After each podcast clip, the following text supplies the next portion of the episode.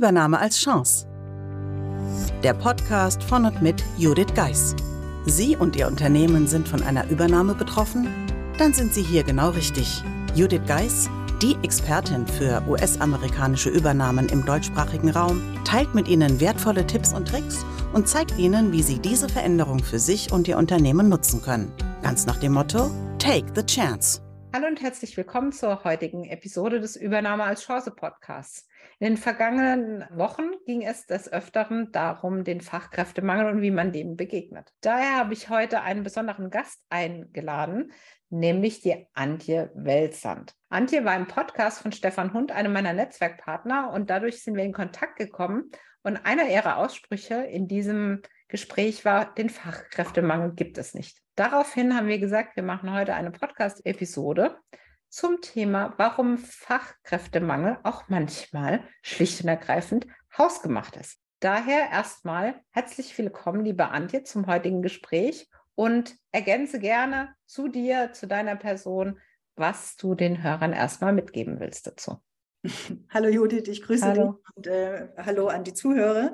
Danke für die Einladung. Mein Name ist Antje Welzand und wie Judith eben schon sagte, ich bin eben im Bereich Recruiting, hier spezifisch ethisches Recruiting unterwegs.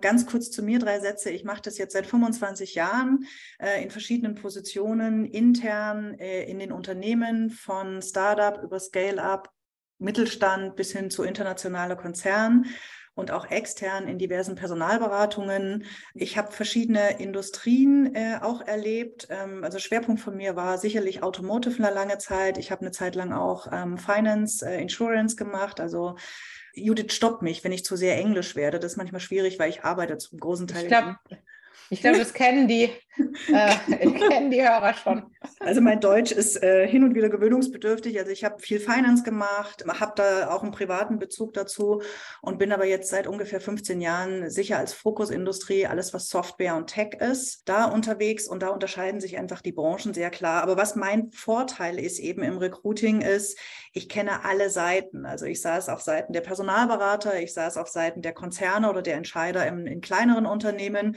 und ich bin natürlich selber auch schon geheadhuntet worden und ganz früher habe ich mich auch mal beworben.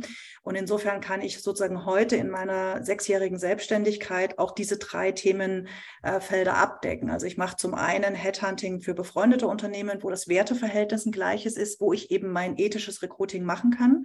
Und zum Zweiten bin ich unterwegs als Jobcoach, ähm, weil ich eben auf der anderen Seite saß und weiß, wie Unternehmen, Startups, Scale-ups ticken, nach was die entscheiden und wie ich mich denn als Bewerber oder als Kandidat gut vorstelle, damit ich irgendwie auch weiterkomme im Prozess, damit ich im Zweifelsfall derjenige bin, der absagt und nicht abgesagt bekomme.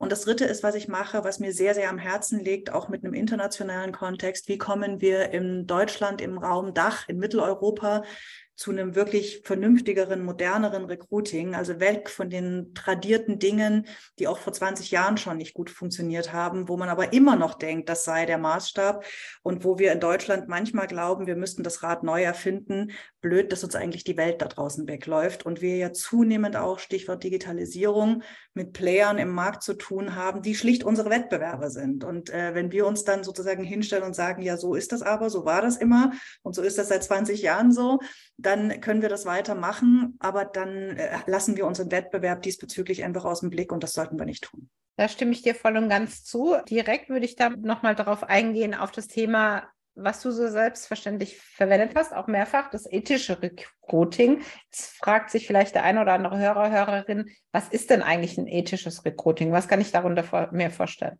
Ja, das ist lustig. Die, das ist, irgendwann werde ich es lernen, weil ich sage das immer so leicht dahin und die Frage kommt immer, was ist ethisches Recruiting?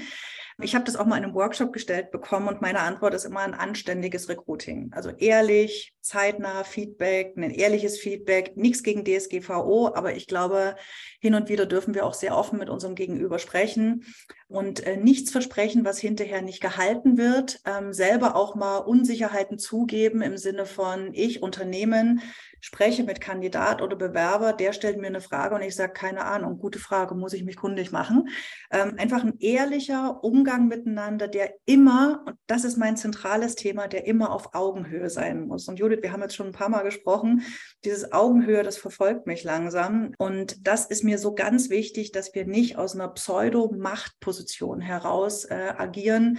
Das ist in keinem Kontext gut, aber ganz sicher ganz schlecht im Recruiting. Ist auch nochmal interessant, weil das, was du ansprichst, wenn du die, nenne ich jetzt mal die äh, Mitarbeiter, die einstellen, fragst, dann machen die das ja alles so, wie du eben gesagt hast. Ne? Wir sind offen und transparent und dann laufen uns die Leute weg.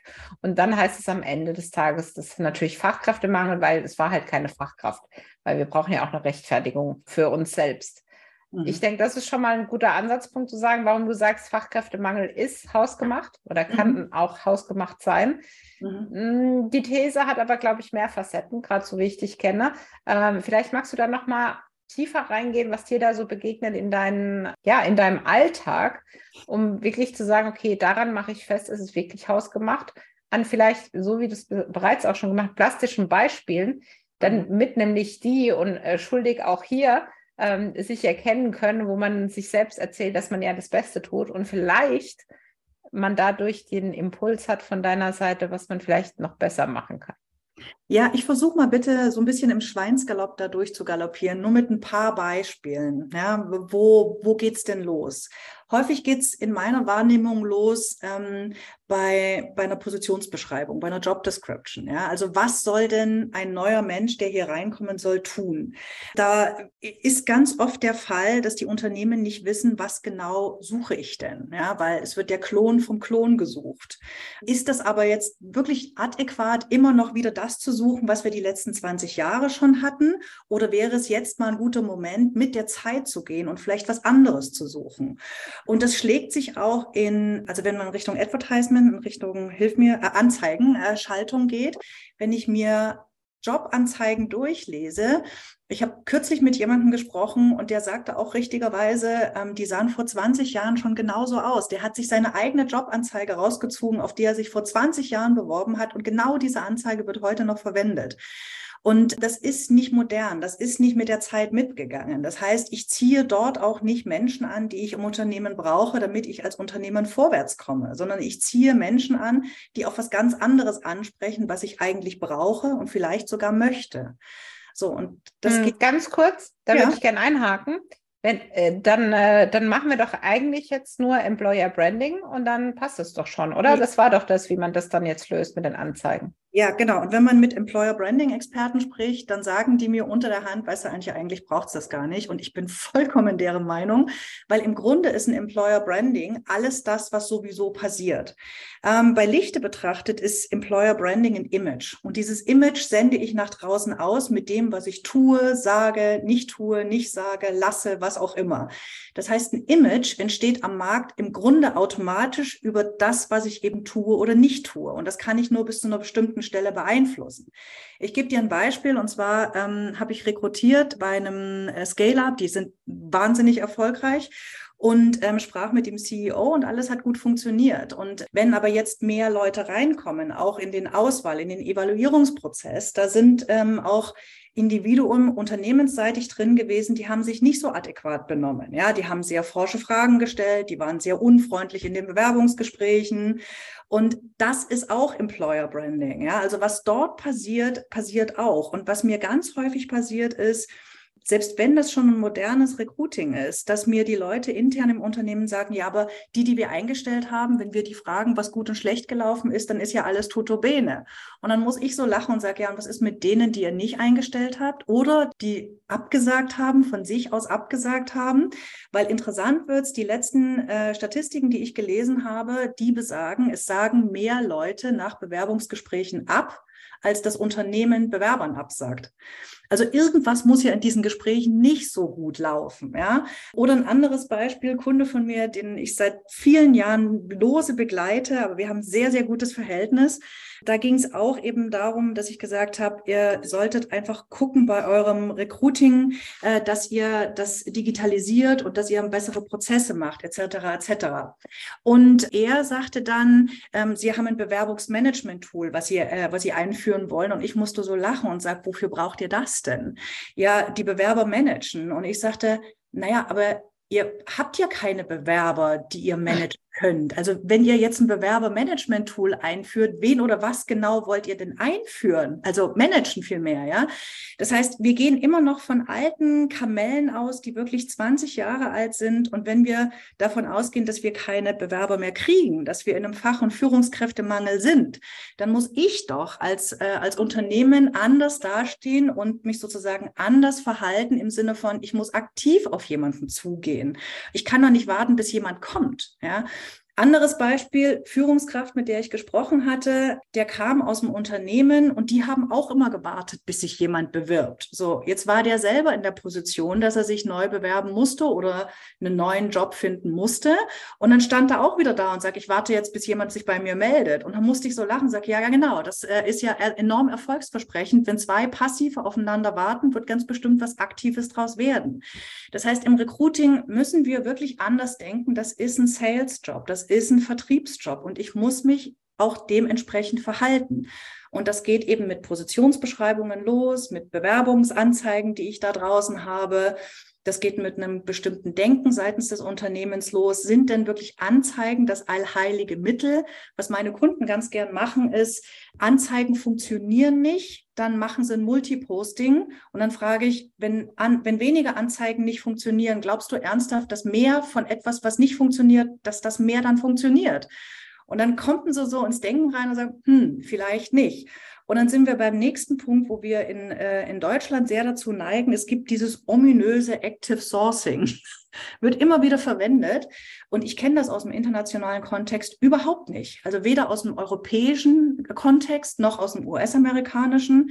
Ich habe jetzt diese Woche in meiner Community mal rumgefragt, in Indien wird es zumindest teilweise verwendet, aber das scheint das einzige Land auf dieser ganzen weiten Welt zu sein, wo Active Sourcing auch verwendet wird. Wir sollten uns einfach lösen von irgendwas Singulären, weil auch da sozusagen im Recruiting, das ist eine eigene Jobeinheit inzwischen geworden und kann nicht von einem Personalverantwortlichen irgendwie am Rande mitgemacht werden. Das wird nicht gut werden, ja, wenn wir sozusagen in einer Notsituation sind und da einfach mehr Leute im Unternehmen brauchen, dann müssen wir einen Fokus darauf legen. Es reicht nicht, wenn wir sagen, Recruiting ist Number One Goal und dann machen wir aber alles so wie immer. Das wird nichts werden. Ja? Also und das, das geht los bei wirklich Mindset, bei den handelnden Personen, geht über die Tools, wo ein Bewerbermanagement-Tool wahrscheinlich nicht das Richtige ist. Wir erinnern uns, wir sind im Sales, wir sind nicht im Management und endet bei wirklich guten, vernünftigen ähm, Bewerbungsgesprächen, die ich gerne Jobinterviews nenne, wo so viel schief läuft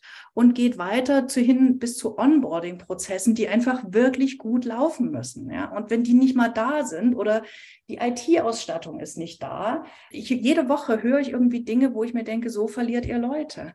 Und das ist einfach schade, wenn das passiert. Und wir sollten da still in unserem Kämmerchen wirklich mal offen da sitzen, mal selbstkritisch sein und gucken, was machen denn andere richtig, weil es gibt Unternehmen, die haben keinen Fachkräftemangel. Und ich rede hier ausschließlich von Software und Tech. Ich rede nicht von Erziehern oder Lehrern oder irgend sowas. Da kenne ich mich nicht aus. Da mag das anders sein. Aber in Software und Tech ist es häufig so, dass meine Privatkunden im Jobcoaching mir erzählen, Beispiel, Frau sitzt neben mir im Flugzeug, ist genau die Zielgruppe. Ja? Frau Mitte 30 im Sales, mordserfolgreich, macht ein paar Millionen Umsätze im Jahr. Und die bewirbt sich irgendwo und kriegt einfach neun Monate schlicht überhaupt gar keine Antwort, außer eine automatisierte, vielen Dank für Ihre E-Mail, wir melden uns oder für Ihre Bewerbung, wir melden uns. Und das kann nicht wahr sein. Ja, das ist, also so können wir nicht Sales ist gleich Recruiting machen. Das ist, du hast halt, halt jetzt definitiv einen bunten Blumenstrauß präsentiert. Ich würde jetzt sagen, wenn der Hörer, die Hörerin ehrlich ist, irgendwas davon ist bestimmt passiert, äh, schon im Unternehmen. ähm, dass irgendwie, also ich fand es auch wieder so spannend, ne? irgendwelche Tools einzuführen, um irgendwas zu verwalten, aber dabei zu vergessen, ich habe ja gar nichts zu verwalten und muss mir erstmal überlegen, wie ich drankomme. Oder dann auch wirklich äh, um die Ecke denken ja, mhm. im Sinne, wo, wo sind denn vielleicht potenzielle Mitarbeiter? Wie komme ich da dran? Gibt es mhm. vielleicht eine Veranstaltung, gibt es eine Jobbörse nochmal, wo man an den Leuten dran ist? Weil bei allem, das hatten wir im Vorgespräch auch so ein bisschen, bei allem, dass wir jetzt alles so digital und online sind, manchmal mhm. will ein Mensch einfach einen Mensch treffen. Ja, und ja. auch das finde ich in den Vorstellungsgesprächen, es gibt Kunden auch von mir, die führen ausschließlich Online-Gespräche. Mhm. Wo ich dann sage, auch wenn ihr viel online arbeitet, aber es ist nochmal was anderes, wenn du gemeinsam an einem Tisch sitzt und optimalerweise kannst du den wenigstens leiden, der dir da gegenüber sitzt und kannst dich austauschen, weil neben den harten Fakten, und ich sage jetzt mal, wenn jemand XY Qualifikation hat, darum geht es ja schon lange eigentlich nicht mehr, sondern ob es ein Teamfit letztendlich ist. Und da dann auch äh, wieder diesen Punkt, den du ja richtigerweise angesprochen hast, darf er mir ähnlich sein oder sollte er eigentlich jetzt auch mal den Gegenwind quasi ins Team bringen? Wie gewinnt das Unternehmen am Ende des Tages und nicht der, der einstellt? Mhm. Weil natürlich ist es einfacher, jemanden zu führen, der gleich tickt. Na klar, Diversity ist echt anstrengend, wenn man das jeden ja. Tag leben soll. Gibt es lustige Diskussionen, hin und wieder sind sie nicht mehr lustig, sondern sehr anstrengend. Aber also wir neigen irgendwie häufig dazu, uns zu wenig selbst zu hinterfragen und auch zu wenig ehrlich wirklich mit uns selbst und auch im Team zu sein und zu wenig offen für, für anderes zu sein. Und das ist, also jetzt mal so ein bisschen komisch gesagt, wenn ich als Chef von der Janze und ich suche einen neuen Mitarbeiter, wenn ich davon ausgehe, ich bin anders als andere, dann dürfte ich dem anderen auch zugestehen, dass der anders da sein darf als ich, ja. Und das hat ja nichts mit unfreundlich oder irgendwas zu tun. Und um auf deinen Punkt auch nochmal einzugehen, mit Gesprächen beispielsweise, was ich oft im Unternehmen erlebe, dass die Gespräche nicht mehr auf Augenhöhe stattfinden, sondern dann denkt jemand, irgendjemand im Interviewteam, im Jobinterviewteam, ich habe jetzt eine Macht, ich kann jetzt was entscheiden und deswegen muss er oder sie sich profilieren. Und dann passieren wirklich schlechte Gespräche, das ist eine schlechte Stimmung, es wird nichts gesagt, ja, da wird der Kandidat oder die Kandidatin dreimal durch die gleichen Gespräche gejagt, weil jemand noch was dazu sagen muss, aber für den Kandidaten ist nichts Neues mehr dabei. Der Kandidat kriegt seine Fragen nicht beantwortet.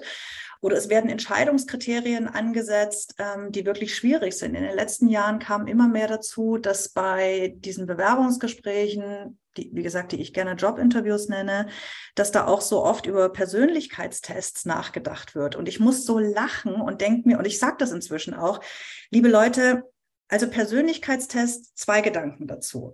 Erstens können wir gerne machen, wenn die Gespräche jetzt bitte mal vorher besser laufen, weil wenn wir vorher besser miteinander reden, brauchen wir womöglich gar keinen Persönlichkeitstest mehr. Ja? Ähm, aber wie häufig kommen wir nicht auf den Kern des Kerns von einem Thema, weil wir uns nicht getrauen nachzufragen oder weil wir nicht eine Entscheidung treffen wollen, dass er oder sie nichts ist oder weil wir gar nicht wissen, worum es uns eigentlich geht. Das erlebe ich erstaunlich häufig, dass Interviewpartner seitens des Unternehmens in den Gesprächen sitzen und die wissen gar nicht, was sind eigentlich Entscheidungskriterien? Was muss dieser Mensch denn wirklich können? Was sind Must-Have-Kriterien und was sind Nice-to-Have-Kriterien? Und die sind anders als vor 20 Jahren, weil wir haben uns weiterentwickelt. Und das Zweite ist, wenn wir schon Persönlichkeitstest machen, dann doch bitte aber für beide Seiten. Ja? Also sprich, wenn der Kandidat einen Persönlichkeitstest ausfüllen muss und der lässt dann die Rosen runter und steht im übertragenen Sinne nackig vor dem Unternehmen, dann erwarte ich aber als Kandidat das auch von meinem zukünftigen Chef, weil ich als Kandidat entscheide nämlich auch, ist das eine Nase, mit dem ich arbeiten möchte oder nicht. Und wie viele Kandidaten, gerade die Senioren-Sales-Leute, die wirklich die dicken Accounts betreuen und die wirklich die Umsätze bringen, die stehen doch inzwischen seit so vielen Jahren da und sagen, was wollt ihr mit mir machen? Ein Assessment Center? Persönlichkeitstest? Ganz ehrlich, mache ich nicht mehr. Habe ich zu viele gemacht in meinem Leben? Nee, mache ich nicht mehr. Und die sind weg. Ja, und dann sind die weg und die Stelle ist immer noch offen und dann höre ich vom Unternehmen, ja, es gibt aber keine Bewerber. Ja, komisch. Mhm. ja, weil das, ich das verkrault habe. Da sprichst du auch was an. Also ich habe in meinem Leben ein Assessment Center gemacht, damals, als ich quasi indirekt mein duales Studium, meinen Arbeitsplatz dafür gesucht habe. Mhm. Eines. Und es hat mich auch so, wie soll ich sagen, desillusioniert, mhm. dass ich daraufhin, als äh, schon damals, ja, wie alt war ich? Knapp 20, entschieden habe, sobald in einem Bewerbungsverfahren ein Assessment Center aufgerufen wird, am besten so ein, zwei Tage, das war ja eine Zeit lang ganz in, mhm. dann ist der Arbeitgeber für mich raus. Ja weil er äh, meine Zeit auch nicht wertschätzt. Richtig. Ja, das heißt aber nicht, also gerade jetzt, ich stelle ja auch für Kunden ein, auch für mich ein, dass ich nicht sage, so mehrere kleine Gespräche, wo auch an jedem Punkt einfach nochmal das ist, wo man sagen kann, das Häppchen oder das Paket haben wir jetzt, können alle Beteiligten damit oder ist man da schon raus, bevor man da stundenlange Gespräche mhm. führt. Das, das will ich damit nicht sagen. Also, dass man sich nicht öfters treffen soll und so weiter. Da muss ich sagen, haben mir die letzten Jahre gezeigt, das macht manchmal doch schon Sinn, mhm. ähm, wenn man da so Etappen macht. Jetzt haben wir natürlich, glaube ich, die Karten ziemlich auf den Tisch gelegt, was wir so darf ich, darf ich dazu noch, noch kurz ja? was dazu sagen, Judith? Und zwar, da gehen wir alle davon aus, ich mache ganz gerne einen Vergleich und ich sage, Recruiting können wir alle, wir können genauso gut Recruiting wie Marketing. Und Marketing haben wir aber viele von uns gar nicht im Blick, dass auch Marketing sich entwickelt hat. Das ist eben nicht mehr Messestände machen und Flyer, bunte Flyer mhm. zusammenbasteln, sondern Marketing ist heute wirklich Lead Generation, Digital Marketing, Social Media, Campaignsteuerung. Die haben also die Jungs und Mädels, die ich dort suche, die sind so drin in Statistics und Zahlen und Number Crunching und Programmieren und um die Ecke denken, das hat überhaupt nichts mehr damit zu tun. Und bei, bei Recruiting, da ist ein Teil davon sehr viel Gesprächsführung. Und viele von uns glauben, wir könnten Gespräche führen, können wir aber nicht mehr, weil wir uns nicht trauen, wirklich nachzufragen. Wir trauen uns oft nicht zu sagen, das habe ich nicht verstanden. Können, können Sie es nochmal erklären? Wir trauen uns nicht wirklich, ein, ein gutes Gespräch zu führen weil wir auch A nicht, A nicht wissen, wie es gut läuft und wie ich es gut mache und wie mache ich denn so ein, so ein systematisches Befragen. Ja, was will ich denn genau wissen? Wie machen wir in so einem Recruiting-Prozess? Wie teilen wir die Rollen auf? Wer fragt welches Thema nach? Weil ich als Personaler kann das vielleicht gar nicht und ich als CEO weiß gar nicht, was die im Detail dort machen. Da sollten wir alle verschiedene Rollen aufnehmen.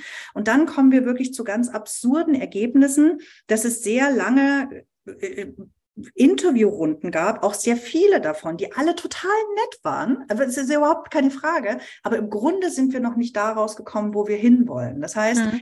wir, wir, und dann kommen wir dahin, ja, aber wir, wir sichern uns ab mit Persönlichkeitstests. Und das ist eben der Punkt, wo ich sage, lernen wir doch erstmal, wie man wieder gut miteinander spricht und wie man ein systematisches Jobinterview durchführt, was auf Augenhöhe ist, wo jeder Fragen und antworten kann, weil ganz ernsthaft in meinem Leben, 25 Jahre Recruiting, ich habe keine Ahnung, wie viele Hunderttausende, Zehntausende von Gesprächen ich geführt habe, aber die spannendsten waren für mich immer die, wenn mein Gegenüber mich herausgefordert hat, wenn mein Gegenüber mich gefragt hat, mit sehr spezifischen auf dem Punkt Fragen, wie ist das da, wo wollt ihr hin, wie ist es mit eurem Wettbewerber, XY macht das und das, wie reagiert ihr darauf?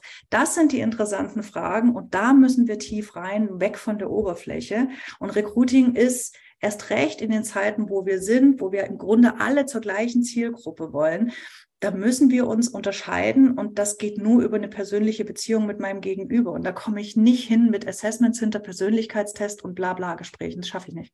Genau. Also wenn, ich fasse jetzt hier mal zusammen, also Kommunikation ist King, wie so oft, aber auch dieses Absichern, was du angesprochen hast, das ist ja teilweise auch hip. Ja, wir haben ja den Test befragt und der Test hat ja das gesagt, also ist der Test schuld und nicht meine Auswahl.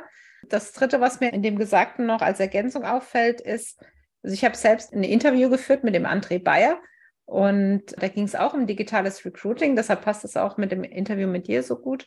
Und äh, der äh, kam dann, also ich bin, was so Leitfäden, äh, Leitfäden und Checklisten im eigenen Unternehmen ist immer ein bisschen anders, wie, wie, wie man es für andere macht, ja. Und er sagt dann, eines seiner Fehler, die er beobachtet, ist, dass die Bewerber unterschiedliche Fragen gestellt bekommen. Das heißt, man hat gar nicht dieses Master, die zehn Fragen, die frage ich immer. Ja. ja, also ich meine jetzt natürlich nicht, da, da gibt es so einen Film, man lernt nie aus und da wird der Senior, äh, der da äh, kommen soll, über seine fünf oder zehn Jahresplanung gefragt und dann sagt er, wenn ich 80 bin. Ja, mhm. also sowas nicht, sondern wirklich zu sagen, zehn Dinge, die mir wichtig sind, gleich zu fragen, um mhm. auch vergleichbare Antworten zu haben. Weil was haben wir natürlich, wenn wir jemanden sehr sympathisch finden, dann äh, reden wir plötzlich darüber, dass beide gerne schwimmen oder gerne tauchen. Aber was hat Schwimmen und Tauchen in erster Linie mit der Arbeit zu tun? Natürlich ist es das Persönliche, aber natürlich darf man dann nicht darüber vergessen, das Fachliche doch auch abzuklopfen.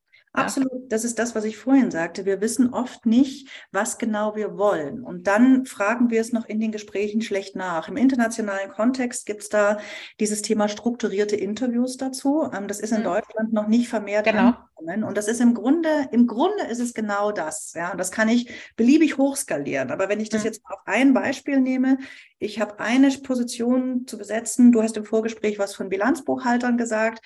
Das ist ein Bilanzbuchhalter. Ich brauche folgende fünf Must-Have-Kriterien. Und netterweise hat es dann noch ein oder drei ähm, Nice-to-Have-Kriterien. So, und das sind die Fakten, um die herum ich mich schlängele.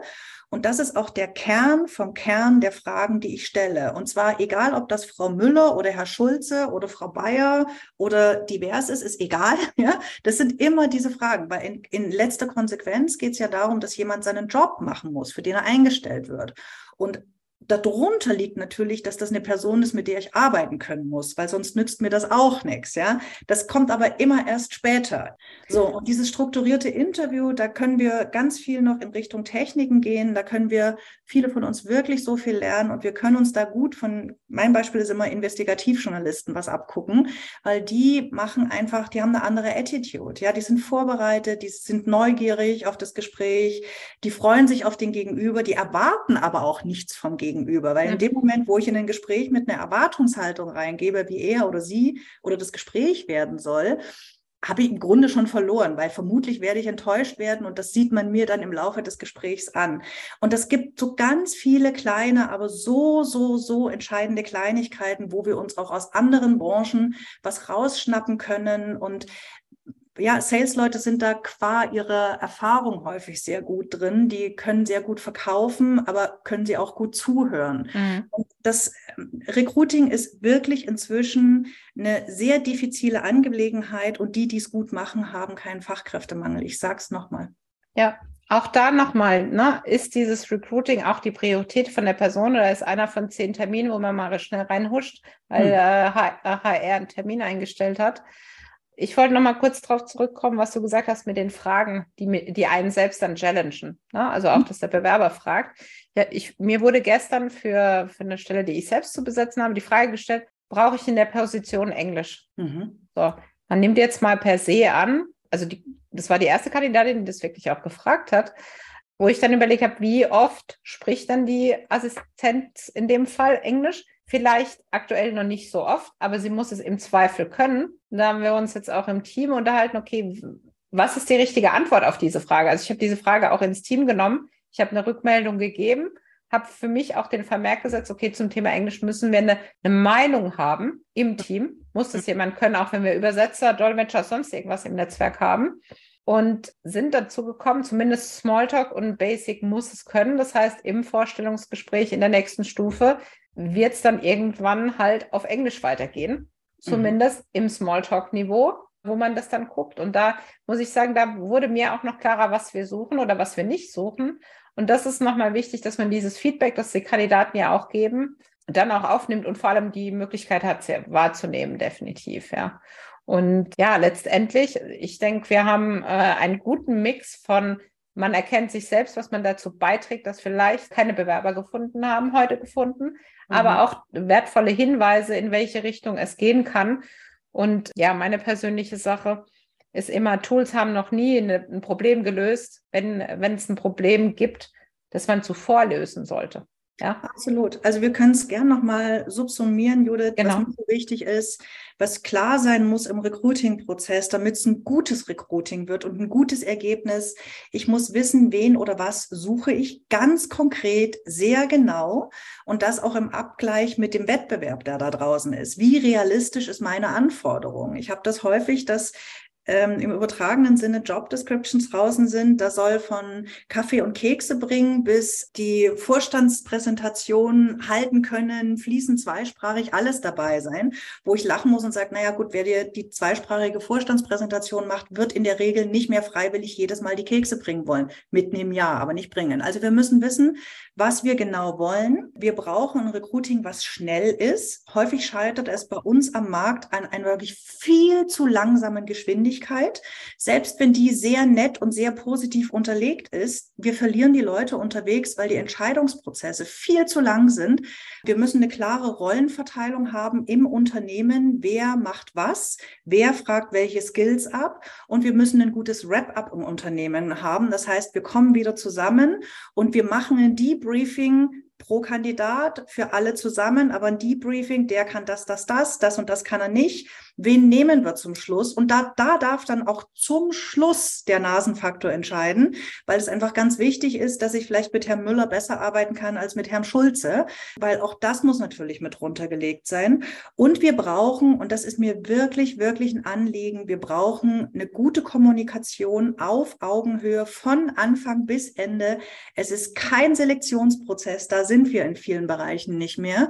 Und wir müssen uns in die Schuhe des anderen hineinversetzen können. Wie würde ich mich fühlen, wenn ich jetzt sechs Wochen lang kein Angebot höre? Beispiel von äh, letzte Woche gehört, Frau war vor sechs Wochen das letzte Mal beim Unternehmen, hat sich dort, ähm, war dort im Recruiting-Prozess, ist angesprochen worden, hat dann nie wieder was gehört, auf keine E-Mail, kein Telefonat eine Antwort bekommen und macht plötzlich am Dienstagabend den Briefkasten auf, liegt der Arbeitsvertrag drin. Hä? Passiert, ja, kann man machen. Oder Leute kriegen keine Antwort, das darf nicht passieren. Also Schnelligkeit, Freundlichkeit auf Augenhöhe, unterlegt von moderner Technologie, die mich aber in meiner Kernkompetenz unterstützt und nicht verwaltend ist. Es war so eine schöne Zusammenfassung. Deshalb, liebe Antje, ich danke dir dafür, auch für das Gespräch. Insbesondere glaube ich, dass die Episode wirklich variantenreich ist und jeder sich was mitnehmen kann. Deshalb danke. Aber letztendlich wird vielleicht der ein oder andere Hörer sagen, okay, mit Antje möchte ich gerne sprechen. Das interessiert mich, was sie da geteilt hat. Wie findet die Person dich? Also mein Name äh, ist gleich ich, ist sehr einmalig. Wer mich googelt, der findet mich, Antje Welzand, W-E-L-Z-A-N-D-T, über meine Website und über LinkedIn. Das sind die beiden sehr, sehr aktiven Kanäle, bei denen ich unterwegs bin. Und da kann man mich jederzeit gerne kon äh, kontaktieren. Ich bin gerne erreichbar für interessante Gespräche. Wunderbar. Vielen Dank dafür. Auch wie immer an die Hörer äh, der Aufruf, falls Fragen sind die aufkommen, die wir vielleicht auch in einer zweiten Episode beantworten können, freuen wir uns natürlich jederzeit über eine kurze E-Mail an die podcast at thebridge-online.com und äh, das würden wir dann entsprechend in einer Ask Judith oder in dem Fall dann Ask Judith und Antje Folge dann verarbeiten. Ansonsten danke ich, dass Sie ja wieder eingeschalten haben und äh, uns eu Ihr Ohr und Ihre Zeit ge geschenkt haben. Liebe Antje, vielen Dank, äh, dass du heute ja die Zeit dir genommen hast, in diesen interessanten Austausch zu gehen. Und dann wünsche ich natürlich uns allen einen wunderschönen Tag. Herzlichen Dank, Judith. Tschüss. Meistern Sie jetzt mit der Übernahmeformel Ihren Arbeitsalltag während der Integration in einen US-amerikanischen Mutterkonzern. Das Buch unterstützt Sie mit einem klaren System, vielen Praxisbeispielen und Tipps. Mehr dazu unter www.thebridge-online.com slash Übernahme-Formel. Den Link dazu finden Sie natürlich auch in den Show Notes.